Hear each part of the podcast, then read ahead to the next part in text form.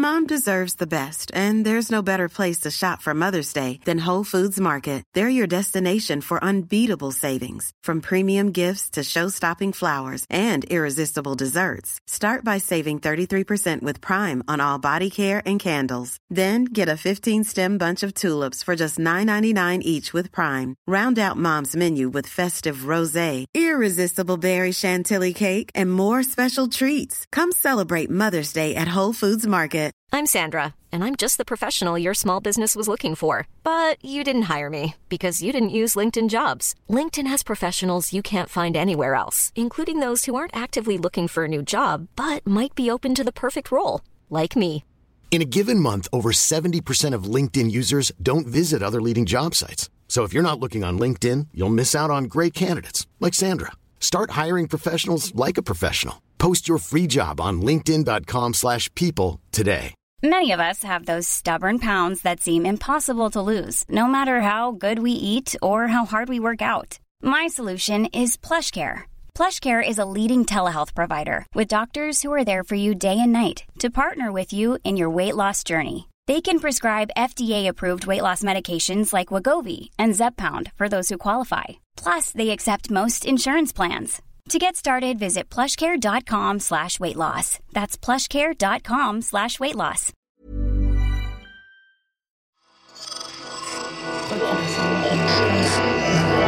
Esse podcast é, é apresentado por b9.com.br.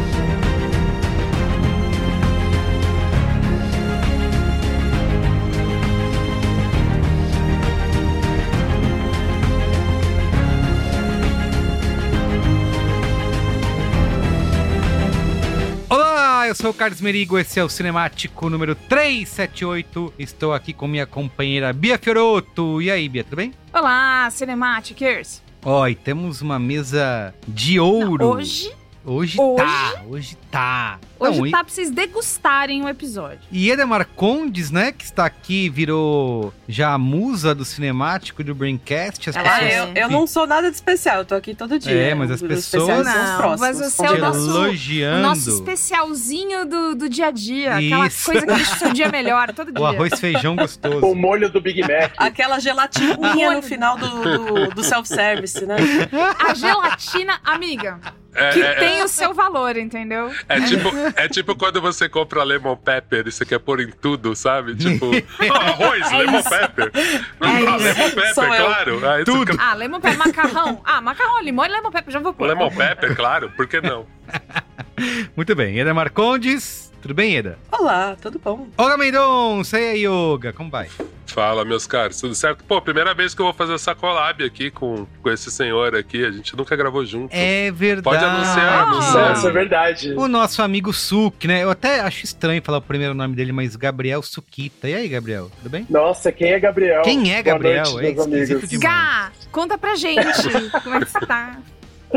E aí, gente, como é que vocês estão? Tudo Tudo certo. certo. Ó, muito bem, nos reunimos aqui para debater Clonaram Tyrone, né? Um filme que estreou na Netflix no dia 21 de julho de 2023, apareceu ali e como ah, tava lá, ninguém dá nada, é só mais um filme da Netflix, né? Porque é, não tá, a Netflix não tá com essa bola toda nas estreias de filmes, né? Então, ah, apareceu lá. Tá- tem variado, né? E tem variado. Bastante. E aí, de repente, esse estourou, né, na, na, na audiência, no boca a boca, na nossa bolha, na- nas críticas pelo mundo. E então é isso. Vamos falar do Clonaram Tyrone, dirigido pelo Ruel Taylor, que é diretor e roteirista estreante aí do, do filme, né? Isso. Muito bem. Mas antes, Mas antes... ó, siga arroba Cinemático Pod nas redes sociais, no Faça Instagram, no isso.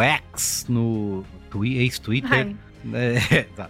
É No- muito humilhante. ter que Humilhante, falar não é isso, humilhante? né? Não eu é. acho. É muita Eu acho. humilhação. Eu acho, eu acho. Ah, escuta, a URL ainda é twitter.com.br. Não, funciona, Então, mas é isso, funciona. Twitter. Mas tá lá no Twitter, no Pra Letterboxd mim, pra mim, eu sempre vou falar ex-Twitter só pra irritar. Ah, bom. É. Então é isso. Siga a gente lá. E também você que ouve a gente aí ou no Apple Podcasts ou no Spotify, dê cinco estrelinhas. No Spotify você pode comentar, tem o campo de comentários, que é o que você achou desse episódio. Você pode entrar lá e falar o que que você achou desse episódio. Né? Então, boa. só coisa boa. Né? A Bia sempre incentiva, faz A Bia perguntas. incentiva. A Bia incentiva. O que eu a queria saber.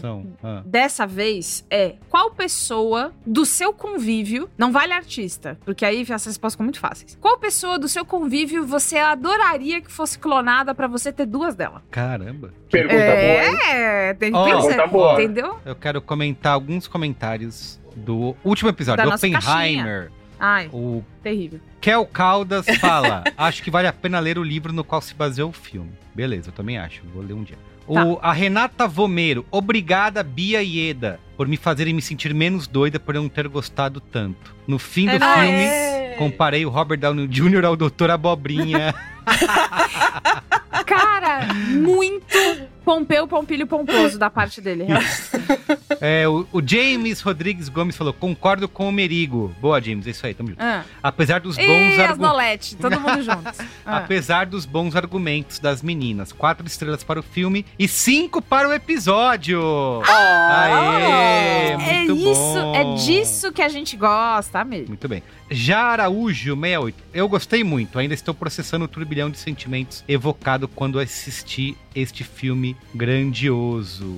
Pois é, três Muito horas, bem. né? Bastante coisa que dá pra sentir num intervalo enorme Isso aí. dentro de uma sala de. Fome, sede, sono, cansaço. Glauber É, Freitas, cansaço. vocês, como sempre, são ótimos. O filme é excelente. Dei cinco estrelas, só um sinão. O filme é muito barulhento. Eu sei que é proposital, mas o volume em alguns momentos poderia ser um pouco Gente, a bomba é muito alto. Isso. A história é mais baixinho, credo. Ó, Thiago Campos, se existisse e-mail nos anos 40, o filme teria agradáveis 90 minutos. Ai, meu Deus. Caralho, Julião. Miguel Muito bom. Ângelo Machado, cinemático é pica, episódio foda. Adorei, é isso aí. Nossa, comentários, é, editoria hétero. Muito obrigada, não é, não é? héteros. Muito bom. Paulo, é, é bem óbvio que o filme é a perspectiva do Oppenheimer versus Strauss, então não tinha por que mostrar o bombardeio no Japão, já que o personagem só ficou sabendo pelo rádio, Sim, Tá. sim. Mas a gente falou isso. talvez. Uhum. talvez. A gente não lembro- queria mostrar a população sofrendo. Eu não lembro nem era que eu isso. falei É. ontem, quanto mais. É, Ai, acontece também, gente. Às vezes vocês comentam coisas, manda no Twitter, manda aí, enfim. isso. Falando, nossa, aquilo que você falou. E aí eu fico olhando pra parede pensando, o que foi que eu falei? Será que eu quebrei alguma lei? O que foi que eu falei? Meu Deus. Ó, agora do alguns comentários do episódio de Barbie, tá? Já que estamos no Ai, Barbieheimer. A gente pode ler pra sempre os comentários de Barbie. Podemos, né? Ana Júlia Costa disse o seguinte: amei a experiência narrada de vocês nesse de, de vocês três nesse episódio. Tá lindo. A Wow. Sorte mandou um monte de emojis de beijinhos com coração. É. Hum. A Laísa Chagas, a intro é bem longa, como agora, né? Que a gente tá fazendo. Mas é bem legal. é, Uma Olha, essa linguagem, filme. ó, ó. É uma coisa nossa, uma coisa do passar o B9. tempo É uma divertido. tradição do B9. É. Luciana Cardoso falou que o episódio é perfeito, como todos os outros. É... Fofa, muito obrigada. Milena Kramar, eu não queria que fosse sobre a Barbie descobrindo o mundo real. Achou essa fórmula meio batida. Ela passou cinco minutos no mundo real e já bastou pra odiar. Mas no geral eu gostei muito do Normal. filme. Muito Tipo bem. a gente. Eu, é, tipo, Quando acorda, tipo a gente quando acorda. É, você Isabela acorda, B. olha pro sol e fala, de novo? E ele Isso, fala, é, novo. exatamente. Again. Ele de novo. Eu sou a Barbie, a Isabela B. Eu sou a Barbie estudante de direito em fim de faculdade, estagiária de tribunal, concurseira e mais recentemente sofredora por causa da prova do IAB. A Barbie Ixi, força. exausta. A Barbie exausta. Barbie exausta. Mas essa Barbie em breve será a Barbie que que passou na prova do OAB, formada. A Barbie Que Deolane.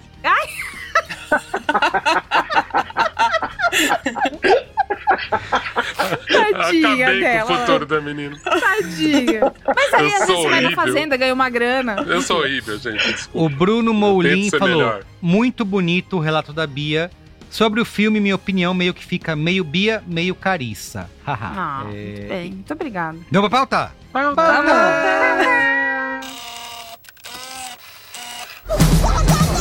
I don't know what that was, but that wasn't me. Somebody experiments on us.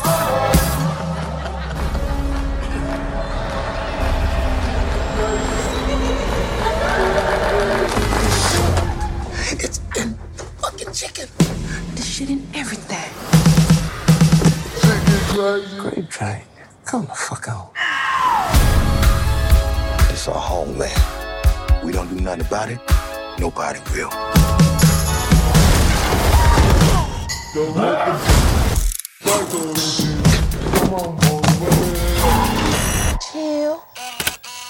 Bia Fioroto. Carlos Clonaram, Perigo. clonaram um Tyrone. Da onde veio esse Eles lance? clonaram, né? Um rapaz. Não, brincadeira. Ó, seguinte. Esse filme é uma ideia original de dois, dois, dois meninos, dois rapazes que são amigos que se conheceram na faculdade. Como começam muitas amizades boas que a gente fala aqui no cinemático, né? Desses. é, essa ficha técnica que a gente lê Ah, antes. é. Geralmente, né? é, Sempre tem uma Tudo união assim. sinistra rolando Isso aí. isso. Não, Ou é Bia, amigo de infância. Você vê que faculdade, relacionamento é tudo, né? Quanto mais eu vejo essas coisas, eu fico, caramba, né? Nunca vão me Uai, encontrar é, aqui, né? nunca vão descobrir meu talento aqui em casa e deixar um saco de dinheiro na minha porta. Não. Relacionamento, né? Se você só pensar nas ideias, ninguém Isso. nunca vai descobrir, você tem Exato. noção? Isso aí. Eu não acredito. É que nem aquele um tweet que a gente viu esses dias que é, gente, muitos projetos rolando, não meus. Eu não tô fazendo nada, mas muitas pessoas É isso, fazendo é muitas coisas, né? tô rolando aí. tá Pessoal, rolando, eu não tô fazendo nenhum, mas sempre tem aí muitos pegando projetos.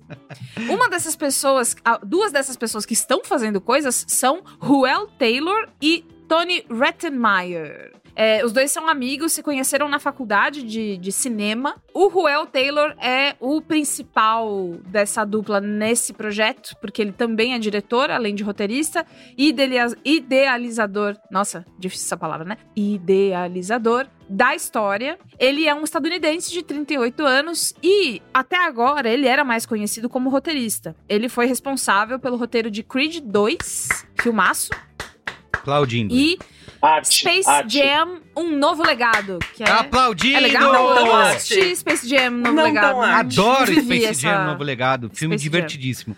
Royal Taylor já É. está aprovado. Eles, inclusive, o Tony também estava envolvido nesses projetos junto com ele. Mas o mais legal pra mim, que mais se destaca lá no IMDBzinho do Ruel que ele tinha feito até agora, é que ele dirigiu alguns episódios do programa da série Twenties, criada pela Lina Waithe. Que talvez você conheça como amiga do Aziz Ansari na série Master of None, que começa a ganhar um destaque Sim, maior sim. depois, Sim. sabe? Ela é perfeita. A temporada que é só dela é É maravilhosa. Na Foda. pandemia, a É um gente, a gente gravou e foi foda demais, cara. E eu só chorei. É verdade, né? Eu só chorei. Coisa enfim, mais essa série é linda, perfeita. coisa mais linda. Então, ele já tinha a confiança de Lina Waithe, que eu acho que é uma bela de uma confiança. Esses títulos no currículo que são muito bons. E aí, é a primeira vez que uma coisa que eles criam juntos, né? Que ganha uma projeção desse tamanho. E aí, em, em entrevista a Level, o Ruel contou que essa ideia surgiu em 2016. E aí ela foi maturando, maturando, porque tudo começou, porque eles começaram uma piada assim: um cafetão, uma prostituta e um traficante entram, Entrou num num bar. bar. Ah, muito bom. Era daí que eles falaram, tipo, ai, e aí? E o que que acontece quando isso acontece? que que Uma sessão de acontece? bobeira dessa que ele começou a pensar nessa ideia. E aí, é, eles foram maturando, maturando até 2018, quando eles apresentaram a ideia do filme pra produtora, e a produtora achou show e comprou. E aí eles começaram a produzir. Esse filme, ele é muito comparado a filmes tipo Sorry to Bother You Sim, e sim. o Corra. Só que ele começou a ser idealizado antes desses filmes serem lançados, mas o Ruel contou que o lançamento de Corra e a ascensão do Jordan Peele foram muito, muito importantes para que o filme fosse melhor aceito. O Jordan Peele abriu mil portas para outros criadores negros também que queriam fazer histórias diferentes das que andavam rolando por, por Hollywood. E aí, além disso, o que, que ele fala? Esse é um filme com complexidades, né? Vamos falar que ele é um filme que às vezes você tem que. Opa, não entendi. Te- teve uma hora que eu tive que dar uma voltada? Teve. É tipo, opa, não tava prestando atenção, fala de novo que agora eu vou entender. E aí, todas essas referências e toda essa, essa costura da história, ele fala que tem, tipo, mil intenções dele por trás e mil intenções do amigo dele por trás, só que não quer ficar controlando a interpretação das pessoas. Tipo, quem viu, pensa o que quer. Não existe, ai, você viu errado. Vê de novo. Pra ele, não é assim. Só um adendo. Tem um vídeo dele bem legal na, na Netflix gringa, que é só dos easter eggs. Ele dá Ah! tipo uns três, quatro easter eggs bem legais. Tem um Irado. que. É, tem um em especial que eu falei, caralho, eles são obsessivos. É, tem um momento que os caras da trilha usam código Morse. Tem aquela hora. Putz, eu nem sei se eu vou dar spoiler. Tá, eu falo depois. Mas tem um certo Hum, não, momento segura, segura, que é. todo mundo para, enfim, que os caras usaram na trilha código Morse. É esse nível de, de grau de psico. Pra dar mensagem pras pessoas por código Morse na trilha. Nossa, Tranquilo, né? Pouquinho detalhe, graças a Deus. Aí, sobre esse filme, como a gente disse, né? Essa ideia veio em 2016, mas em 2018 que ela conseguiu começar a ser realizada. E ela foi vendida enquanto eles estavam trabalhando juntos no roteiro do Creed 2. E aí, o Ruel contou, nessa mesma entrevista à Level, que é o seguinte: do jeito que ele define o filme é o seguinte. Ele primeiro começou a pensar numa coisa meio Scooby-Doo. Só que depois ele define a história como é, meio show de Truman e meio Eles Vivem, que é aquele lá do cara que põe o óculos e vê os, os zumbis ali, é, com uma pitadinha, duas pitadinhas de Matrix e de Sob Domínio do Mal. O chefe Aqui, ó. E o, assim. ti- e o tiquinho assim de Normal. carimbó. É, É. só um negocinho. Beleza. Aí, isso é história. Aí, o tom do filme é inspirado por Jack Brown, bem claramente, né? Boogie Nights, Prazer Sem Limites e O Grande Lebowski. É o grande Lebowski pra caramba, né? Ótimas E referências. aí, a construção do universo desse filme, onde ele se passa e tudo que tem por trás, bebe da fonte de Napoleão Dynamite e Corrente do Mal. E essa é a receita. Amiguinha, meus cameramen, essa é a receita pra Faz fazer clonar um Tyrone. É. Entendeu? É isso aí. Muito bem. Que mistura, né? Viu? Perfeito. Muito bem. Sinopse? Sinopse. Sinopse. Acontecimentos estranhos levam Slick Charles, Fontaine e Yo-Yo a formarem um improvável trio de investigadores. Enquanto avançam, descobrem a existência de uma poderosa conspiração exercida pelo governo. Olha só. Muito bem. Repercussão. No Letterboxd, 3.7 é a média. No Rotten Tomatoes, 93% da crítica aprova o filme versus 100% do público. E no Cara, Metacritic... esse 100 aí não é pouca Não coisa, é tá? mesmo. 100%. E no Metacritic, 75 de 100. E além disso, né, Bia Fioroto, tá lá no top 10 Hum. global da Netflix, né? Está entre os mais Exato. assistidos ali. A Netflix, desde o Tudum, que aconteceu em junho, tem um hot site que fica ali atualizando dados sobre os filmes que estão nos top 10 globais. Então, às vezes a gente tem a informação de filme, às vezes não. É por isso que varia. Mas desse a gente tem, tá no top 10 global e por isso a gente tem esses números. Eles estimam 11 milhões e 100 mil plays até hoje, que é dia 2 de agosto, que é quando a gente tá gravando. Tá inflado? Não tá inflado? Não sei. Porque a gente não sabe, né? Não tem a Fisher Price lá pra fazer a Pra auditoria fazer deles. Mas auditoria, isso, eles que mandam. mas é, ele também é top 10 em 56 países. Olha! Então, é bastante possível. Isso aí. Então, em todos os continentes, clonaram Tyrone fazendo o maior sucesso. Acima da média. Clonaram horrores. Clonaram muito. Muito bem. Então, vamos começar aqui falando nossas impressões gerais, sem spoilers. Olga Mendonça, começa aí, por favor. Eu sei primeiro? Vamos lá. Ah, claro. Cara, eu confesso que eu fiquei bem confuso com esse filme em alguns momentos, mais sobre a percepção das pessoas do que sobre o filme em si, tá? Uhum. Primeiro que é um filme muito bom, mas definitivamente ele não é pra todo mundo. Eu acho que é muito difícil, eu acho que tem uma audiência que vai até o final porque os personagens são muito carismáticos, mas assim, de verdade, eu acho que, sei lá, 70% das pessoas não vão entender esse filme. Elas vão se divertir superficialmente porque é uma série de piadas, tal, não sei o quê, mas assim, a profundidade, a discussão, os temas, cara, eu acho que é um filme que ele tem um ritmo que é estranho, porque a revelação que você fala, ah, é o efeito sexto sentido, ah, tava todo mundo morto, você só vai entender isso no final, mas é muito final. E é ali que você fala: caralho, esse filme é genial. Então, eu acho que isso, eu acho que assim, cara, na maioria das vezes eu falo, gente, não trato o público como idiota. Mas nesse filme em específico, eu falei, podia tratar um pouquinho? Podia falar se eles são meio burro? Um pouco, ou bota na porra da MUBI. Porque assim, me dá um pouco de dó. Porque eu acho que, cara, uma galera não vai sacar. Por isso que eu tô muito feliz que a repercussão me surpreendeu. E tô falando, cara, a gente precisa falar mais desse filme para as pessoas assistirem já com uma lógica de final explicado. Porque senão elas não vão sacar o quão genial esse filme é. é. A fotografia me irritou, mas num nível, num Sério? nível de querer destruir a televisão. Ah, não, gente, ou usa película ou não Sei. usa película. Agora não vem botar filtro ruim lá e falar que fazendo textura. E, cara, dá pra fazer textura. C- Cigarette burn do ladinho ali, Sabe? né? Tipo, cara, dá pra fazer. Ah, mas o Cigarette Burn tem explicação, Não, não, né? não, mas eu digo assim, cara, dá pra fazer direito, velho. Eu, eu já fiz, não é tão difícil você simular um 35, mais ou menos. Agora ali o cara chutou o balde num nível que você fala, irmão, isso não é 35, isso tá feio. Para, tá feia essa fotografia. Cara, parece um Nolan bêbado. Eu falei, cara, que merda é essa? Cara, são pessoas negras, retintas, bota a luz nessa merda. Eu consigo Acende ver as luz, né? pessoas. Me irritou um pouco. Mas, fora tudo isso, Deixa eu voltar. Cara, o filme é bom pra caralho. Eu me diverti. Tem essa camada de humor, de monte de piada que você vai ter que procurar. Às vezes tem referências que até pra mim, que sou uma pessoa dentro da cultura negra, eu falei, mas que caralho é esse? Tanto que assim, até agora eu não entendi o que quer dizer Black Olympia. Deve ter alguma mensagem, mas eu não achei lugar nenhum, não entendi. Eu, Eu tô ia quase mandando dúvida. uma mensagem pro Joel e falando, que caralho é esse que eu não peguei a ref? Fala aí qual que é. É isso, Ruel, não entendi. Isso.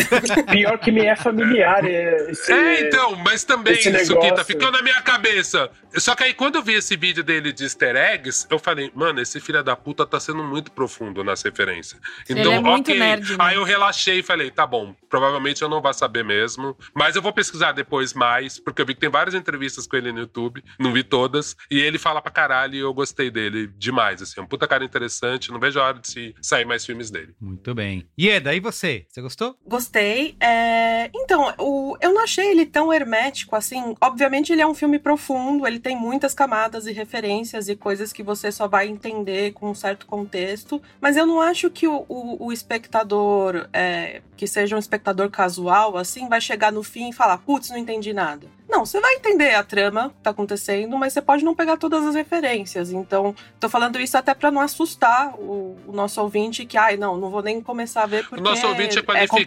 complicado. o nosso ouvinte é Com qualificado. É verdade, o nosso verdade. ouvinte Verdade. entende. Aqui todo mundo assina MUBI. O que, que é, É, isso? no- o nosso ouvinte entende. Eu tô falando Ele, publicão Ru- geral. Eles vão falar, assim. Ruel, eu entendi. Não, nosso, o nosso ouvinte não precisa de nada, mas eu fiquei um pouco assustado quando eu vi que ele tava indo tão bem. Mas talvez eu tô tratando as pessoas como Homer. né? Tipo, Sim, Acontece. sim. pode ser um preconceito meu. É, mas assim, eu acho que rola, dá pra rolar, mesmo que você não, não- não esteja inserido nesses filmes mesmo que discutem raça e tal. É, vale mencionar também que ele foi lançado na semana do Barbenheimer, então poderia ter tido tudo pra passar desapercebido, Verdade. né? Até porque a Netflix não faz divulgação nenhuma, né? Eles meio que jogam lá e tipo, eu vi nada, não vi, não vi divulgação Nada, nenhuma. nada, nada. É, mas mesmo assim entrou no top 10 global, né? Só pelo boca a boca e também porque o elenco é muito bom, Sim. né? O, o Jamie Foxx, gente, é, é incrível assim o, é, o range dele, né? Como é que é range em português? É a. A amplitude dele. A amplitude. É, a amplitude Parabéns, dele, né? Olga. Porque no. Eu lembro muito dele no Baby Driver, no Em Ritmo de Fuga, que ele é aquele ladrão, assim, super assustador e você não sabe o que, que ele vai fazer e tudo que ele fala parece que tem uma, um- algum motivo maldoso por trás. E aqui ele é um cafetão covarde que serve É. de alívio cômico, assim. Então, cara, ele pode, ele pode fazer o que ele quiser, assim. Qualquer papel que você der pro, pro Jamie Foxx, ele faz. É, o John Boyega, é, vale lembrar também que ele é britânico e ele está fazendo um gangster americano. Zero sotaque, perfeito, maravilha. A Tiana Paris também tá ótima. Nossa. E, e assim, a gente não pode falar muito da trama no- na parte sem spoilers, né? Porque o filme inteiro é praticamente um spoiler, né? Ele já começa meio que de, de um, de com revelaçõezinhas, né, ao longo do filme inteiro. É, mas eu acho que o, final não é tão bem resolvido. Depois a gente pode entrar mais em detalhes. Sim.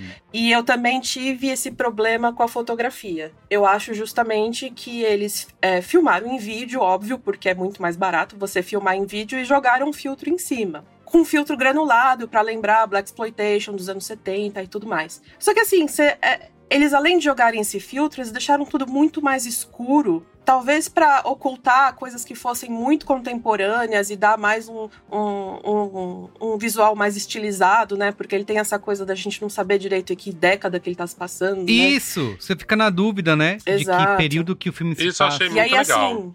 Isso É, eu não, gostei é- também. É tipo, é um estilo próprio, né? É um universo próprio dele, né? Então ele tem pessoas vestidas como se estivesse na década de 70, mas ao mesmo tempo estão falando do Obama, estão usando celular. Então você fica, peraí. Bob mas- Esponja. Bob Esponja.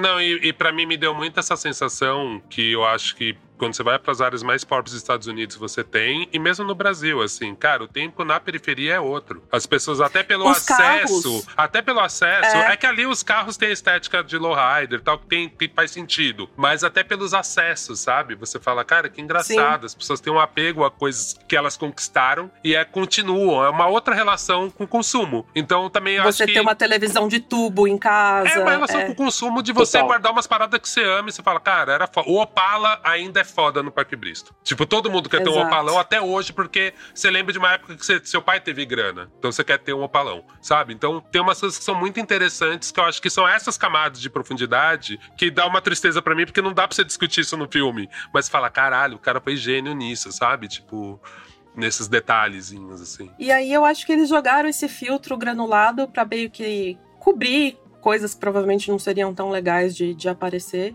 E acaba que, assim, durante o dia esquece assistir, porque você não vai conseguir ver É. nada. Você tem que ter é, uma puta cortina na sua casa. que inconsistente, bloqueia Blackout. totalmente. É, blackout. E, e, assim, veja de noite com as luzes apagadas, que vai ser muito melhor. E, mas eu gostei do filme. É, é um bom filme de estreia. Eu tô ansiosa pra ver o que mais Sim. esse diretor vai fazer. Então é um diretor pra gente ficar de olho aí futuramente. Com certeza. Sukita, e você? Conta aí, o que, que você achou? Eu gostei muito da, da comparação com Sorry to Bother You, because é igual. Because. Because é igual. é muito, muito parecido, assim. Eu não diria nem que é. é- é como é que ele tinha falado? Que era uma mistura de. São vários. Que filme que era? Vou Era- vou- Mas ele tinha falado que uma era. Era aquele lá Jim fala. Carrey. Show de Truman. É, o show de Show de Truman. Truman Eles e, e vivem, lá, eles vivem. Matrix, Sob o Domínio do Mal, Jack Brown, Boogie Nights, Grande Lebowski, Napoleão da Dynamite e Corrente do Mal. Não, só isso, né? Tranquilo. É. Pouca coisa. Então, pra mim, pra mim é uma mistura do Sorry to Bother You com Invasão Secreta da Marvel. Tudo aquilo que Invasão Sem a Secreta queria inteligência ser e não foi. E não Vocês foi. viram Soul de Virgem, a série do Boots Riley que, a- que saiu da, na Amazon? Eu comecei a assistir, É eu tô amando. parecidíssima É, também. É total. parecidíssima Não, também. e você viu, a fotografia é parecida, só que é bem feita. Olha que engraçado. Só que é bem feito, É, exatamente. Uau, dá pra fazer. E a questão- Então, tipo, Exatamente. A questão da fotografia pegou pra mim, porque eu assisti de dia. Eu não entendi nada. Se você falasse pra mim que, que tava passando a última temporada de Game of Thrones, eu ia acreditar. Isso. Pra mim é a mesma coisa. eu vi um dragão. Porque assim, a fotografia, nossa, difícil demais. Nossa, difícil. Mas assim, eu, eu gostei do filme. É, também tem um probleminha ali com o final do filme. Acho que eu sou o público ali que o Oga tava falando que precisava de um, de um tutorial no final, de alguma coisa que me explicasse. Uma brochura pra você foi- ler antes. É, curso, de repente, alguma coisa.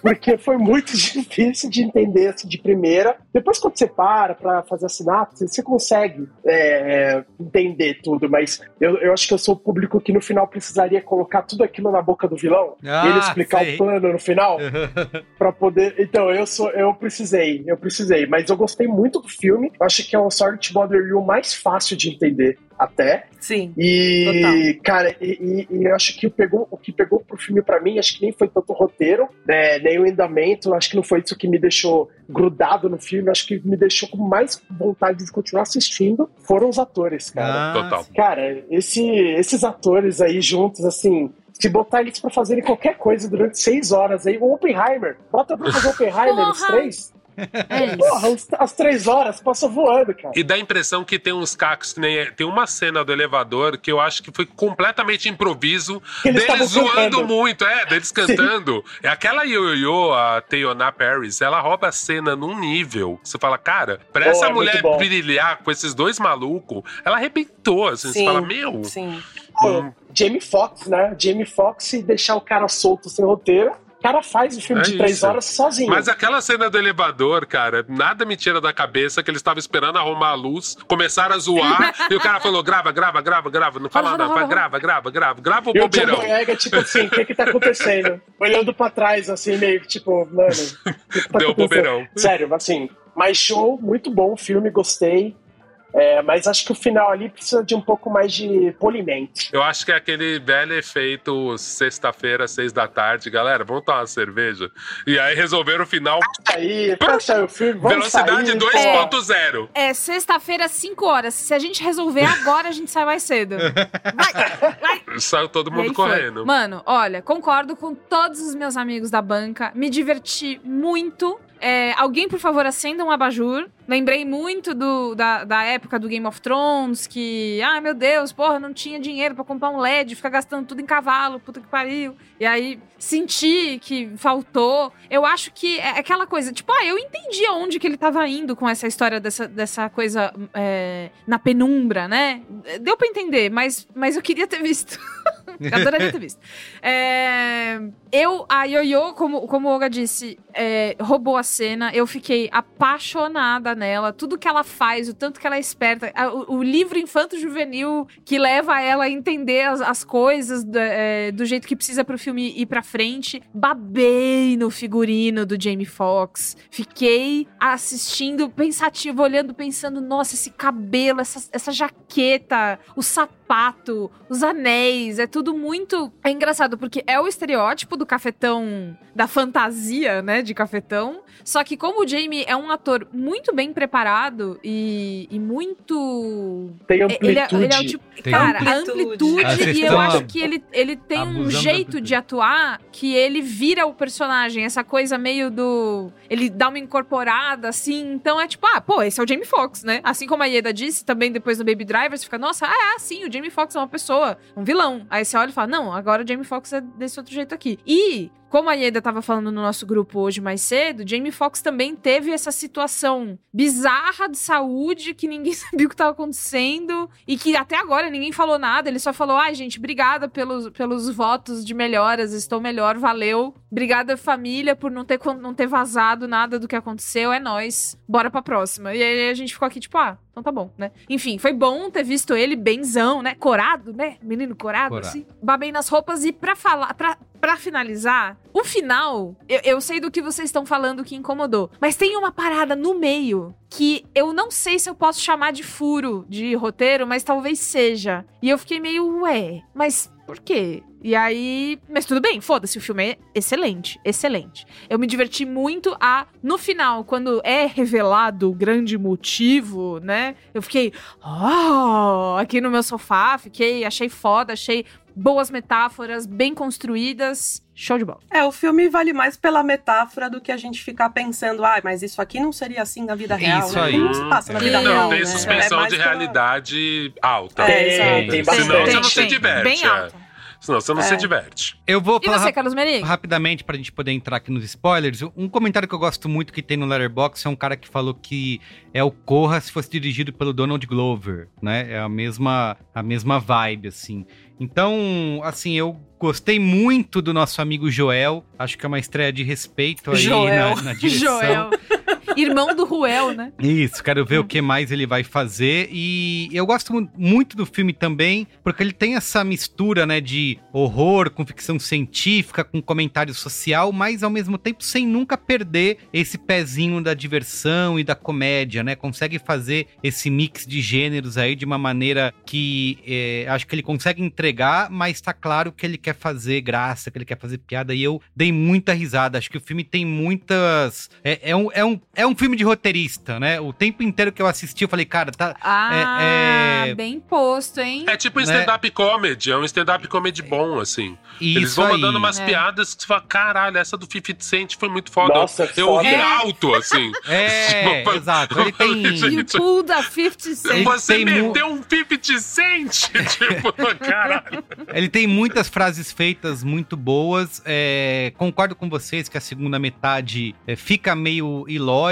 né? Como se ele, ele tem um bom setup dessa história toda, mas na hora de terminar é, tem algumas decisões que parecem realmente corridas, mas ainda assim, cara, isso que é, vocês falaram, o, o elenco tá todo tão bom, tá, eles estão parece que eles estão se divertindo, né, enquanto eles fazem o filme. Então, isso isso volta pra gente assim, né? Ah, A gente eles, consegue eles, sentir. eles se divertiram. É, então assim, Certo. Que o Jamie Foxx amou aquela jaqueta é brincadeira, é, tá? tu- exatamente. Levou pra casa, roubou. Exatamente. Levou, com certeza. Sumiu do figurino. Então, assim, é, é isso. Eu acho que o filme tem o ponto que vocês falaram de ser meio caótico nessa, nessa parte final. é, mas ainda assim, eu acho que ele consegue ser divertido, né? de Ser engraçado e provocativo ao mesmo tempo, né? Eu gosto tanto de como ele cria a história que eu perdoo todas as críticas que vocês fizeram sobre ah, a fotografia é inconsistente, realmente é. A metade final, o terço final do filme. Ele é caótico, ele é corrido. ato, realmente. Um terceiro ato,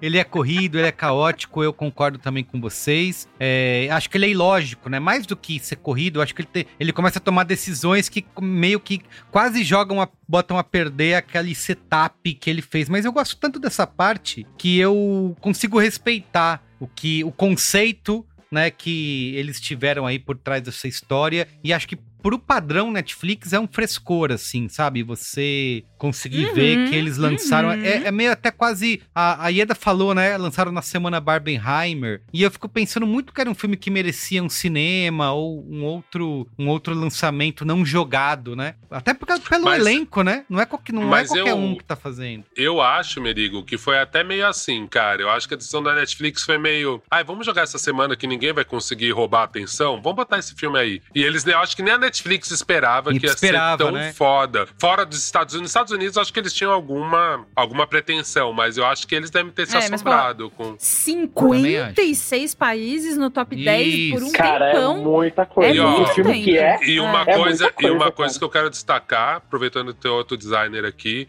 mano, eu acho que grande parte do sucesso é essa capinha. É muito acima das capinhas da Netflix, cara. É linda, né? É muito absurda, acima. a capinha é absurda, Você olha essa é capinha e você fala, velho, eu quero assistir essa porra, eu não faço ideia do que que é. Só pra esclarecer, a das sim. cabeças. Isso. Aham. Porque na Já Netflix tem trocou, algoritmo, isso, já né? trocou. Eles, é, Já trocou. São testando, aparece né? diferente pra cada um. Teste? Essa AB, das, cap- teste AB. das cabeças é absurda, é muito A boa. das cabeças foi a que ficou mais tempo, pelo que eu entendi, porque todo lugar tava divulgando essa, agora pra mim já trocou, já tá uma wherever, mas a primeira das cabeças é foda. Você fala, mano, É que o Netflix, ele escolhe uma capa conforme o seu perfil. então, por Isso, exemplo, se, ele, se você é mulher, ele vai colocar uma foto de uma mulher ali pra, Uhum. pra te chamar, sabe?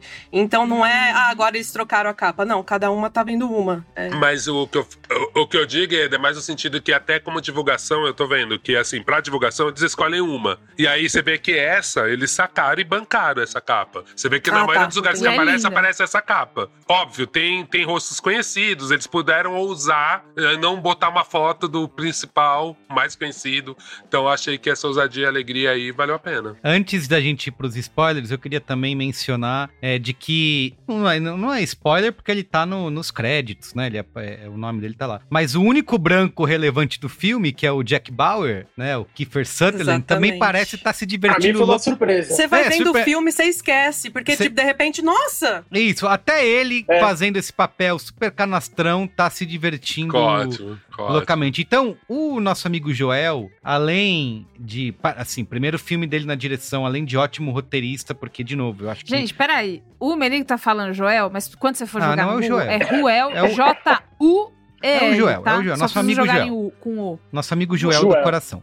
Ele, além de ser um ótimo roteirista, porque pra mim o filme é inteiro, né, um, um filme de roteiro, é, ele também parece ser um cara muito bom de dirigir atores, ou ele falou, galera, vai lá, eu já escrevi. Faz aí o que vocês acham que tem que ser feito, porque tava todo mundo muito cinturinha solta, né, durante o filme. Enfim. Eu acho que ele ficou Tá. assistindo igual a gente. Ele, Só que Ficou. ele tava assistindo de lado 7.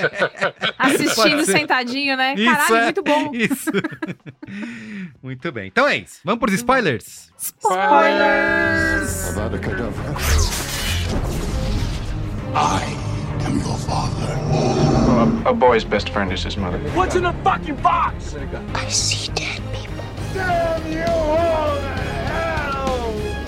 Rosebud. Silent Green is people! Ieda.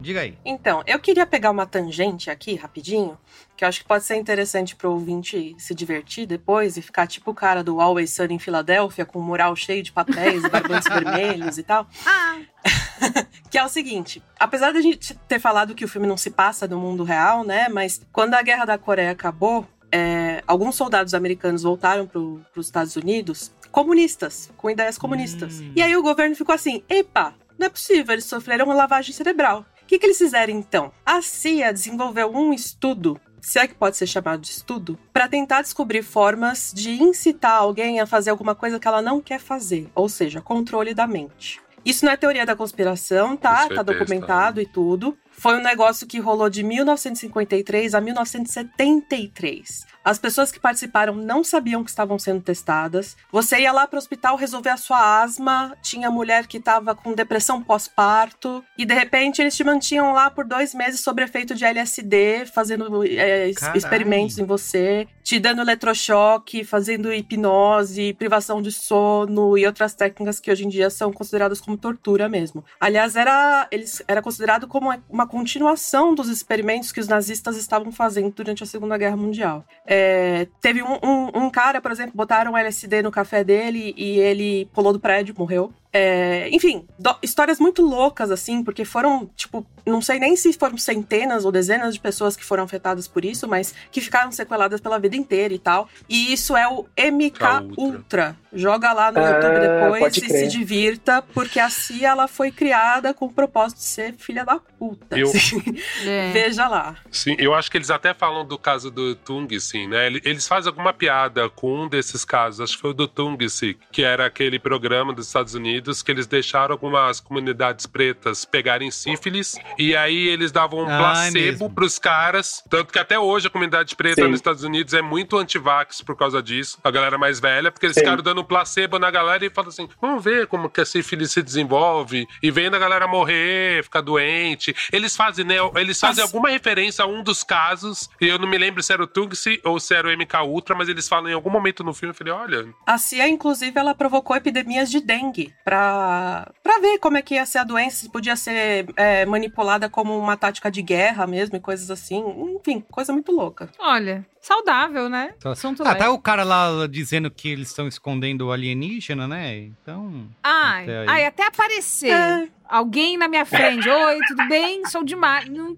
Foda-se. Tá bom, vai lá. É que a gente já tem bastante problema pra pensar em alienígena Isso, agora, isso, sabe? deixa Passa depois. Amiga, passa Passa depois. MK depois. Ultra e os caras ah, alienígena, não sei o quê. Porra, o inferno é aqui, fica tranquilo. Peraí, antes de mais nada, uma, uma cena que eu babei de rir logo no começo, que é quando o John Boyega vai cobrar o Jamie Foxx antes dele tomar os tiros e morrer e, e voltar, né? Quando ele vai cobrar, que ele abre a porta, ele dá um gritinho e fecha de novo.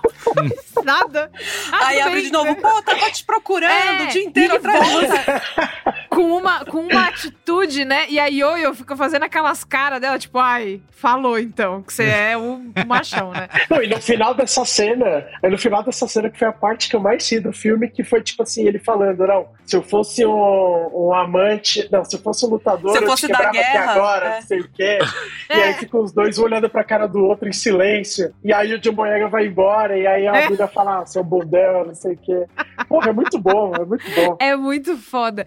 Eu quero falar da decisão no meio do filme, quando o, o Jack Bauer aparece. Gente, uma loucura, né? A gente não sabe o nome de nenhum personagem e fala o nome do ator. Aí quando esquece o nome do ator, é um personagem de uma outra série. Já tá isso. Quando o Jack Kiefer Bauer Sutherland. aparece e Que é ele o Nixon, fala, ele é o é, Ele fala, né, todos os absurdos, mostra que as pessoas, que os clones são controlados é, pelas palavras e tá, tá, tá, e não mata eles. Eu não entendi. Eu não entendi. Os caras Porque sabem o filme ia acabar, né, Bia? tudo. Eles descobriram tudo, tudo. Eles O descobriram tudo e mais um pouco. Tá cheio de clone aqui, não vai matar por E quê? aí não matar, mas assim, não tentar matar e aí eles fugiriam, entendeu? Mas a, a coisa do. do. Não, vou poupar a vida de Porque vocês. sim. Porque tem que ter mais filme, tem mais meia hora de filme. A, a explicação do final faz sentido. Lembra? as- Me, me- me Porque leva. assim, a grande você. lógica deles de manter esses personagens, lembra? Um deles explica assim: pra gente é interessante ter uma prostituta, um cafetão e Ah, um drug sim. dealer pra que esse espaço não se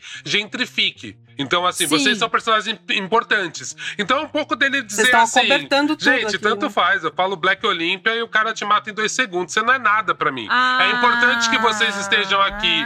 Então me é. pareceu mais uma lógica Tá. de, de ficar supremo tá. e falar, cara, foda-se. Outra coisa também, é quando, quando o John Boyega descobre que a mãe dele não tá naquele quarto, né? Que Ai, aliás é que uma cena super forte pra mim, me Nossa, pegou foi É, muito triste, velho. Fiquei triste É. também. Se vocês forem reparar, a gravação só tinha duas variações. Ou seja, eles já estavam contando que esse cara vai morrer no final do Isso. dia e vai vir outro, e depois outro, e depois outro. Então, sabe, é uma coisa tão descartável que você, tipo, nem precisa gravar três mensagens da mãe dele, grava duas, Uhum. que ele não tá vai ouvir ótimo. todas. É, é Então, uma eu pra acho que almoço isso faz muito sentido, mas aí, Tá. por que que na hora que vai fazer os caras de refém não mataram ele? Sendo que ele é tão descartável, sabe? Tipo, se, se é tão descartável, por que não matou o clone? Pois é, o que eu achei que fosse acontecer na hora que eu tava rolando a cena é que eles fossem morrer. E aí, sabe, sabe The Good Place? Que eles. A, a mina sempre descobre que lá é o Bad Place? Eu achei que ia acontecer a mesma coisa, que o clone ia sempre descobrir Eu achei que tem que uma ser merda acontecendo. Marmota. Mas, Então, mas, É. é. mas, é- mas, gente, muda muito a perspectiva quando você para pra pensar que o, que o Fontaine, ele é o grande vilão, entendeu? Se você assiste nessa lógica, não é o dia da marmota, não é nada disso. Pro cara, assim, ok, tanto faz eu te matar ou não matar. Tipo, você sou eu, você é uma cópia tosca de mim. Então, assim, você. Cara, eu sou muito mais inteligente do que você, porque você é só um clone meu, sabe? Então, pra mim, não, não foi isso que me incomodou. Me incomodou umas cenas do tipo, eles entrando na. Na primeira vez que eles entram no lugar, você fala assim, gente, eles se escondem na parede, assim, ó. Num corredor com ninguém. Mas aí eles é- param é de. super aí é Scooby-Doo né? demais. Eu falei, gente, para! Não tem ninguém armado. Não, então, e eles se esconderem, tipo, 15 ali. os três na parede. Eu falei, tá certo, essa fotografia tá escura. Mas não dá pra se esconder assim, galera. Aí eu Pô, falei, gente, É nessa cena. tipo, não tá. Nessa cena tem uma, uma outra piada muito boa que é: Caralho, onde é que eles acharam esse homem branco com esse afro? Você parece um apresentador de game show. Sim. Ai, gente, É tem uma bom. piada muito boa. tem- é, É muito é de boa. passagem, assim. Tem Uhum. dois cientistas passando ali. Aí ele fala assim: ah, experimenta fazer o frango sem sal, sem pimenta. Faz- Só ferve. É sério, fica bom, fica ótimo. Pera, só, só ferve pra realçar o sabor. É o sabor natural do frango. É horrível. Muito foda. Mas eu, eu acho que pra mim, é- é esse lance, esse lance da. Principalmente da cena que fizeram o pessoal de refém e outras decisões que foram tomadas no meio do filme, tipo assim, juntar todas as gangues da cidade pra ir lá salvar a galera. Tipo assim, várias decisões nesse, nesse sentido, terceiro ato, que eu fiquei tipo assim, não, beleza, eu não vou questionar mais nada, entendeu? Vambora. Vamos aí, vamos aí, estamos na montanha russa, beleza? Vamos que vamos. E no final a gente vê o que acontece. Aquela parte que a Yoyo tá, tipo, é, eles estão trocando tiros ali com o Kiefer Sutherland e tal. Aí daqui a pouco eles estão cara a cara. E ela fala, ah, mas o, o Jamie Foxx aqui tem um casaco bacana. É, e tipo, é tipo o cara assim, fica ouvindo ela, assim, sabe? De beleza. braços cruzados, assim. Mano, não faz sentido nenhum. Teria dado um tiro na cabeça dela e pronto. É. É, mas eu fiquei pensando muito nisso, assim, depois na minha cabeça, como eles são muito descartáveis. é, A Yoyo nem era um clone ainda, em teoria, mas como eles eram muito descartáveis, dá, dá pra você entender que o vilão tivesse esse tipo de postura de tipo, gente, vocês não vão fazer mal nenhum contra mim. Falando de piada, uma que eu amei foi a do elevador, quando ele chega e fala assim: caralho, tem uma boca de fumo, num- um elevador numa boca de fumo e o seu instinto aranha não liga. Você fala, É. puta, cara. Foi muito Seu foda. instinto aranha. Ai, caralho. É muito bom. Fazia tempo que eu não ri assim, ri muito. Justamente, um eu, eu filme, tive uma né? sensação de stand-up. O começo eu falei, gente, eu tô vendo um stand-up. Porra, várias tiradinhas. É muita piada foda, é muita Muito piada boa. foda. Mas vocês falaram do final, que incomodou, que ficou esquisito. O que que é? Pra mim, o problema é esse. Depois que você entende, por isso que eu falo, o filme, na verdade, ele é super denso no final. E, se, e eu tenho vontade de reassistir com essa ideia, até pra, pra tirar outras referências do filme. Porque quando ele chega e fala, cara, na real, eu tô refazendo a eugenia, só que eu tô no controle da eugenia agora. Quando ele fala, o Michael Jackson é o nosso melhor exemplo, quando ele explica, essas Não. pessoas, essas É. pessoas brancas, a gente, ele falou, cara, eu queria manter algumas características, tanto que os personagens brancos é o DJ, que tem um cabelo afro, mas ele tem alguns traços negros, mas ele é branco, principalmente o cabelo. E aí você fica Aham. pensando o que significa o cabelo para uma pessoa preta. E, e o Fontaine fala, essa é uma car- característica nossa muito boa. Mas para acabar com o racismo no mundo, eu quero que todo mundo seja igual. Mas é a mesma lógica da eugenia de um jeito bizarro. Então ele meio que usou a eugenia, a arma do inimigo. Então, na verdade, ele não era tão vilão, mas ele era um preto muito equivocado. Então, isso é do caralho. Só que quando você Tudo entende. Só né? que eu acho que tinha que ser dosado isso no filme pra gente fazer essa leitura também. Porque é isso, eu desliguei o meu cérebro e falei, tá bom, é bobeirão, tô vendo Ghost Dog. E, e fiquei meio tipo, ah, tá bom, é bobeirão. Mas depois, quando o cara me dá essa informação, aí fudeu. Aí eu já fui pro Fanon. Aí eu falei, ih, agora ferrou. Só que, só que aí eu fico tipo assim, ah, o cara acha que a miscigenação é, o- é a solução e o cara nunca veio pro Brasil, entendeu? Justamente. Assim, o cara não sabe do que ele tá falando. O cara tem zero conhecimento. O cara é o geneticista fudido e nunca saiu dos Estados Unidos, entendeu? Tipo, não sabe do que ele tá falando. Mas, cara. Então, assim, eu achei, eu entendi a lógica. é. E eu, eu entendi as camadas e eu tenho vontade, eu tenho muita vontade de rever o filme de novo, depois que você entende toda a Uhum. lógica. Mas eu acho que quando você vê a primeira vez, você fica tipo assim, cara, é muito Scooby-Doo demais esse final É, mesmo. Total. Você tem a suspensão da descrença que vocês falaram, né? Que você precisa ter pra poder Mas muito, curtir. a- muito, muito. Muito. Só que aí ao mesmo tempo Mas é uma- isso, joga, joga 15 camadas de estudo social na sua cabeça É. e você fica assim, tá, É. se tivesse uma visão decolonial preto americano, É foda, você é não ia foda. escrever essa merda. Só que aí você fala assim, quando eu vi, eu já tava numa discussão na minha cabeça aqui, Lélia Gonzalez, Fanon, É foda, e eu é tipo, foda. ai, foda-se esse filme. E aí eu falei, caralho, fudeu, né? Tipo, Abriu o e-mail, né? É, ruel.contato.com. Gmail. Seguinte, né? olha, eu não sei o quê. É, no final, apesar de ser, né? É o, é o Scooby-Doo com o final do MUBI. o, na hora que vem a frase é, assimilação é melhor do que aniquilação, É foda. Ah, né? Cê- é Ai, mesmo. caralho. É foda, é Puta, foda, é entendi. Que merda, meu Deus. Que vontade de morrer, né?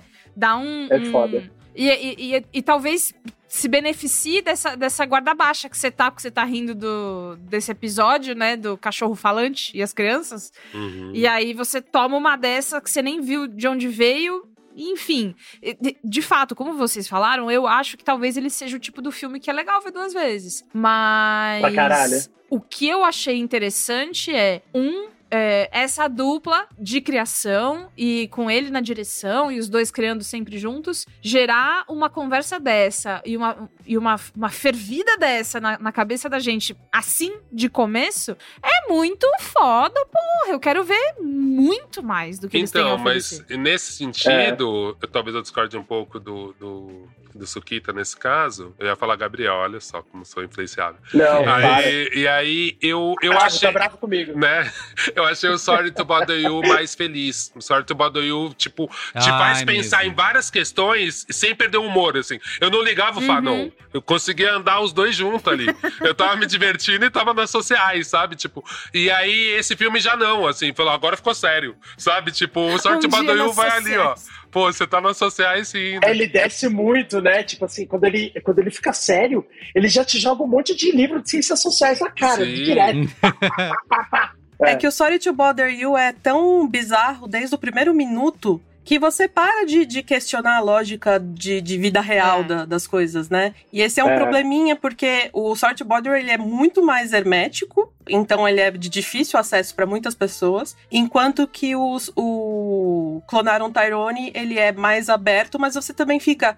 Mas a câmera não pegaria eles falando o plano todo? Sim. Sabe?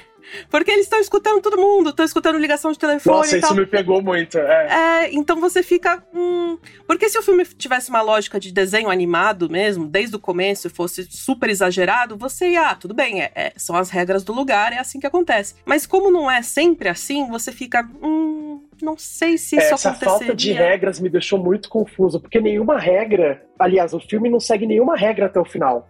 Ele, É. te dá, ele te dá o contexto, ele te dá o setup, aí muda o setup de novo, aí muda de É o novo, aí Silvio muda de novo Santos, e né? fica mudando. Inventando É regra na loucura. casa dos artistas. É uma loucura, O- é. Uma, uma outra regra também que eu fiquei meio, ué, foi qualquer pessoa pode falar Black Olympia que, a, que o clone. E para. É, Como assim? Então Gente, bastou uma que- pessoa descobrir? Total, total. É, então é, eu fiquei. "Mas Tá bom, né? Tá bom, já tava no final, né? Vamos lá. Vamos, Mas sabe um- uma, uma referência que me veio na cabeça na hora, e eu vi que nem o diretor falou, ninguém falou, foi o Severance, a série da Sim. Apple. Ah, é Que- verdade. tem o- coisa- Caralho! É É muito. Dura, né? Severance, na real. Até esse humor. É verdade. O meio até- do filme é mega Severance. Meio do filme é mega É Severance. muito uma lógica muito próxima do Severance. Você vai pegando. É meio John Malkovich, meio Severance, quero ser John Uhum. Malkovich. Então você fica meio ali. Eu tava num lugar confortável.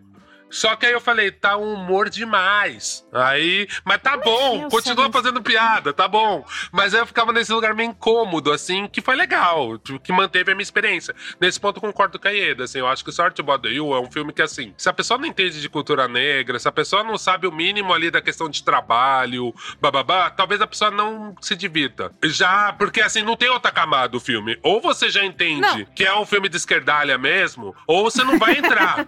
tipo assim, não vai dar pra você assistir, assim, vai ver outro filme. Quando, quando aparecer cavalo, você vai falar, não deu, já deu pra mim. Foda-se. Então, assim, não vai dar.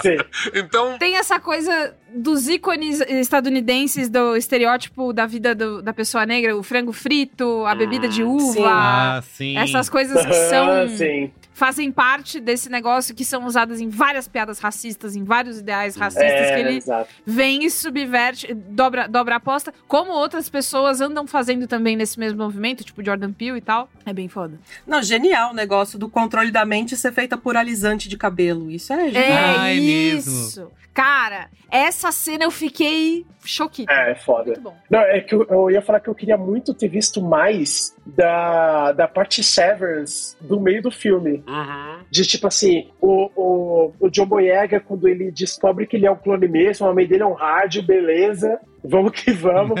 Eu queria ter visto mais dessa, dessa relação deles de tipo, não, eu sou só traficante, eu sou só a minha função, eu sou só o, o, o cafetão ali, tipo, o- como é que eu me enxergo sendo só isso dentro daquela cidade que eu tô sendo um, um instrumento de controle para manter a população, as comunidades daquele jeito. Tipo assim, essa parte é muito foda Isso, e dura cinco minutos. justamente. Seria uma série boa, né? Muito rápido. Daria É. uma série ótima. Eu fiquei com essa sensação Nossa, também. seria foda. E, e sabe outra sensação que eu tive, que eu vou procurar? Vou mandar no mesmo e-mail que eu vou mandar pro Isso. Joel, eu vou mandar isso também. Eu achei que ele queria o Jonathan Mayer, mas o Bodega entrou com uma Pepsi, assim. Ah, então tem Caralho, Pepsi. sim, sim. Porque, sim. cara, é muito, sim. é muito Jonathan Mayer. É igual. Como ele fez besteira, falou, puta, ele tá queimado, Nossa, tá queimado agora. certeza, Porque você com fala assim, no certeza. começo eu falei assim, o Joe Boyega tá interpretando um personagem do Jonathan Nossa, Mayer. sim. Ele tá fortão, ele tá, tipo, muito tough. E eu fiquei o Cara, filme todo, tipo assim, caralho, o Jonathan Mayer nessa cena aqui, É, amassado. você fica o tempo inteiro Você meio. fica o Só que ele, todo. tipo, no final você fala, cara, o Boyega é muito foda, porque ele até fez o Jonathan Eu Mayer. amo ele. é muito bom. Eu amo. Exatamente. Ele é muito bom. Eu sou, eu sou Mundinho John Boyega BR desde. Ah, eu amo. Não, ele Eu, Small eu Axe. conheci ele por causa de, de Star Wars Mal e depois eu fui ver as outras mal coisas utilizado. e ele é tipo. Ai, Ele é foda, ele é e ele muito é lindo. Não, ele em Small Axe, ele apavora muito, cara. Small Axe, uma das melhores séries da vida, assim. Quem não assistiu, não devia nem estar aqui, não devia nem estar vivo. Ah, e o, A gente- ele a gente ficou muito bem envelhecido Gravamos. no. Muito bem envelhecido no final. Não foi Mano, efeito de sim. re E rejuvenescimento. ele muda a voz. Vocês Ficou bom. repararam como ele Ficou deixa a voz bom. mais baixa e fala com um tom mais. Porra, Sim, né? a diferença E, cara, da pessoa saber o que tá maquiagem fazendo, muito né? foda. Não ficou lá Maquiagem Larissa muito Manoela. foda. Exatamente. a chance de ficar Larissa Manoela é muito alta. Cara, eu fiquei em dúvida se era um outro ator, talvez parecido, e aí, aí o que, que eu fiz? Aumentei o brilho, né? Foi isso que eu tive que fazer. E aí dá o zoom, é tipo, ah, caralho, é ele mesmo, beleza. Então, por isso que eu fiquei em dúvida se era o Keith Sutherland ou não. Porque tava Ah, muito é? escuro. Ah, Não, é. tava tão tipo escuro assim- que não dava pra saber se ele era branco, beleza? É disso que a gente tá falando, tá? É o Kiefer Sutherland ou não é o Morgan Freeman? ali? Isso, não, sei dá pra é. ver, não dá pra entender. Mas eu, eu- a minha cabeça de designer, na hora que eu vi ele velho, já me lembrou a capa do The Weeknd. Eu fiquei, porra, vou fazer esse Ah, meme. não. Sim. Vou fazer esse meme. Tá tipo The. Weeknd, velho. Eu falei, cara, tá muito bom crer. isso. E, Muito mas, bom. mas eu acho que ali o grão ajudou. O excesso de grão tosco. Processo o de grão, ruim, é. O grão ruim demais. ajudou ali a envelhecer bem a, texturinha. maquiagem. O cara da maquiagem não fez nada, só que o grão ali já. Ô, Merigo, falando em Oi. textura, eu falei no começo do programa do Cigarette Burn, Uhum. e você falou, pô, tem motivo, conta aí o motivo. Não, é porque cada vez que ele aparece aquilo é porque vai ter uma mudança significativa, né? Tipo assim, ele não tá só usando de graça pra fazer uma. Que nem o Tarantino usa, né? Ah, uma, uma, uma referência ao, ao, ao A Black filme, né? A película, é, que, que- exato. que isso é quando a película acabava, quando o rolo acabava. Isso, quando o rolo é isso? acabava, a última, é, exatamente. O último É frame pra Ali- tem aquele... ver e aí aquela bolinha. rolo. Isso, perfeito. E ali ele usa como uma, tipo, vai mudando. Não sei se vocês já jogaram aquele jogo de PlayStation. Ah, eu esqueci o nome, que quando aparece a, a borboletinha no canto, quer dizer que vai. É, Aquela decisão que você Life tomou. Strange. Ah, Isso, Ah, é. sim, é. sim, sim, que sim. quando aquela decisão que você tomou, ela vai alterar a linha do tempo, Uhum. né? Agora foi uma coisa. É, ele mais ou menos que usa. Des- dessa maneira. Tipo, agora esse, esse acontecimento a seguir é uma coisa que. Essa decisão que eles tomaram é uma coisa que altera significativamente, significativamente a história, sabe? Então ela não tá de, de graça ali, né? Tem uma. É recurso narrativo que É chama. recurso narrativo que chama, Rogerinho. É, eu Muito vi que bem. pouca gente falou, e que tem um pouco a ver com isso, que a galera foi muito nas referências de Black Exploitation, que eu acho que ele até usou meio, muito óbvio, assim, né? A roupa do, do, do Fox é uma referência clara ao Superfly. Os carros. É, o- não, principalmente o personagem, o Young Blood do filme Butterfly, Superfly. a, é a jaqueta do Superfly Youngblood. mesmo. É, é, e é a Sim, jaqueta sim. do Young Blood Priest. Então ele foi muito direto numas referências, só que tem muito estilo Grand House, que na verdade não era Nossa, Black Exploitation, mas eram os filmes curtos e geralmente era essa coisa meio trash, o tipo, o tipo de imagem que era pior do que os Black Exploitation, assim, era mais pobre e mais louco. Até e o Netflix no começo, né? Total Ah, o, Grand Quando House. o Netflix no começo, Sim. é 100% Grand House. É. A fonte amarelinha é Isso. super Então, quando a gente lembra do Planet Terror, do Robert Rodrigues, então eu até achei que foi muito mais pros filmes de Groundhouse do que exatamente Black Exploitation, sabe? Fiquei meio. Tipo, É. gente. é, Tem Black Exploitation, mas eu achei que ele até puxou mais pra isso, assim. Foi umas referências muito. Ah, é uma misturona, né? isso, isso. Foi. Mas, mas eu fiquei meio com essa Mas deu sensação. bom. Boa mistura. Bom drink que tomamos. É, não, eu achei, achei realmente bem, bem, bem, bem legal e dá, e dá para se divertir muito e dá pra achar isso, dá pra gerações futuras ficarem procurando isso. E você, Olga, você, você me trouxe a possibilidade agora, você acendeu essa luzinha na minha cabeça, da possibilidade de ter uma série ou até uma continuação Sim. do filme.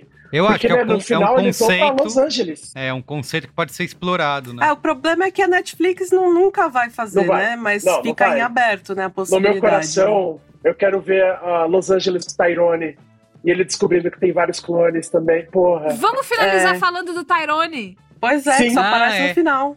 Que- Que Você fica o filme no inteiro. Quem é. Tyrone? Quem é Tyrone? Ele é Tyrone? Não, ele é Fontaine. Quem é o Tyrone? Isso, Não. ficou o tempo inteiro. Cadê Pois o é. Tyrone? E tem uma parada muito foda pra quem ficou no final dos créditos, que a Erika Badu tem uma música que chama Tyron. Verdade. E aí ela mudou os versos no final. Tanto que no final da música ela fala, bem no final do crédito, ela fala, clonaram Tyron. E é Isso, diferente. Na ah! letra é call me, call to Tyrone. Só que ela fez Eu- clonaram Tyrone. Tipo, Isso, ela gravou do alto- filme mesmo. Isso, do alto da minha ignorância, eu achei que era uma música original do, do filme. Eu não sabia que era um. Não, só que ela adaptação. trocou a letra, porque ele falava, tipo, call to Tyrone, aí ela mandou um clonaram, Não, mano, gravou, tipo, pro cara essa adaptação, assim. Olha só a pompa, entendeu? Foda. Ligou, passou a mão no telefone. Eriquinha, tá Muda fazendo aí. alguma coisa? Não, Isso, teve. quer mudar? Ti- Tinha um Sim. outro easter egg que eu achei, tipo assim, um nível de obsessão do diretor, que tem uma marca de drink, que é a Anaconda Malt Liquor. Que, lembra aquele cara do que ele sai do bar e dá, dá um pouco da bebida Sim. Sim, pro, sim. pro Sim. velhinho lá? Essa marca é uma marca do filme Black Dynamite, que era uma puta referência pra ele. olha. Aí ele pegou no Black Dynamite, ligou pro diretor e falou, velho, posso usar? E aí ele usa a mesma foda. marca, tipo, no Muito filme foda, dele, muito enfim. Então tem esses easter eggs que você fala assim, velho, é de psicopata. E tá maravilhoso. Tem uma personagem, aquela personagem que, que rende uma piada boa também, aquela que ele fala assim, é, parece o laranja mecânica dos pretos, uma merda assim. que, tem, que tem a menina com a lavagem cerebral. Essa menina, Sim. Sim. se você reparar o filme inteiro, vai ficar aparecendo pôster de gente sumida, de gente que desapareceu. Sim. Sim. E essa menina, Sim, ela tá ela. no começo comprando um CD de um cara tentando vender uma mixtape. Depois ela tá lá. E depois, no final, naquelas cenas de vídeo do jornalista e tal, aparece ela abraçando a família. Ai, você voltou. Então eu falei, cara, Ah, coisa foda. de psicopata. O filme Totalmente. inteiro tem o rosto dessa menina sumida, assim. Ah, caramba. Tipo, Foda, Cara, muito super Cara, nerd. irado, irado. não, Muito demais, bem. demais. Vamos dar estrelinhas? Vamos! Vamos. Olga Mendonça, começa aí. Ó, vou dar quatro, quatro, porque por tudo que eu falei, a fotografia me deu uma bruxada monstra, assim. Quatro, quatro. É. Muito bem. E você, Ida? Então, é, hum, eu dou três. É, eu tava assim o filme inteiro. Cara, esse filme é ótimo, quatro estrelas, sensacional, não sei o quê. Porque pra mim é muito difícil dar cinco pra qualquer coisa, tá? Claro. Então, tipo, quatro estrelas pra mim é maravilha, ótimo. Então eu tava o filme inteiro, meu, muito bom, muito bom, muito bom. Chegou no final, aí Vai eu. caindo. "Ah, Esse final não foi tão bem resolvido assim, aí virou três. Muito bem. Muito E bem. você, Suki? Então, a minha nota também, igual a da Eda, variou durante o filme, porque eu comecei dando, tipo assim, 4,5, 4,5, dois, é, dois terços do filme eu tava 4,5. Porra, filmaço, foda, não sei o quê. Quando chegou na metade pro final, eu já falei, puta, esse filme aí, pô, caiu legal, caiu pra três e pouco, caiu muito. Só que quando você termina o filme, eu acho que ele tem o. o- Igual o jogo de videogame, ele tem um fator replay muito alto. Sim. Ele tem, Tem. um fator de você querer assistir de novo, que é muito alto. Então ele subiu de novo a nota pra mim por conta de todas as camadas, todas as referências, todas as leituras que você pode fazer do filme. Então acho que ele tem um fator muito replay muito alto, então ele subiu pra mim pra 4.1 estrelas ali. 4.1. Entendi. 4.1. Quatro. Primeiro Tá. 4.1 Toma. da história do cinemático. Isso, isso. Mas a gente arredonda aqui pra 4. É... E você, Bia Fiorotto? Não, eu tô fazendo a conta certinho. Se pode 4,5, pode 4,1. Aqui é gestão Fioroto. O que, que é isso? Per- Quatro. Perdeu décimos apenas. 4, 4, 4 Quatro. estrelas, bota 4 pra mim. Muito bem. Eu vou de 3,5, tá? Para o e Tyrone. Estamos aqui em quantas pessoas? Em cinco, cinco. pessoas, né? Cinco, Cinco. pessoas. Então, 18,5 dividido por 5 dá 3,7, logo 4. Quatro. Média 4 Isso. Tá bom, para tá bom. o Clonaram Pô, Tyrone. tá bom demais. Só corrigindo você, que deu 18,6 por causa do décimo Ah, do Suki. ah, você, você, você. Ah, meu Deus. Agora é isso. Mas é isso, é. Constituição. É isso. Fica 4, fica. 4. Muito bem. Então é isso. Quatro para Clonaram Tyrone, da Netflix. E fica por aqui o. Cinemático de hoje. Segue a gente lá nas redes, arroba CinemáticoPod. E deixa comentário lá na caixinha do Spotify, que se for legal a gente traz aqui pro próximo programa, tá? Exatamente. Muito Muito, bem. obrigada, gente. Gente, É muito obrigado, um beijo. Tchau. Valeu, Tchau. queridos. Tchau. Até depois. Beijos.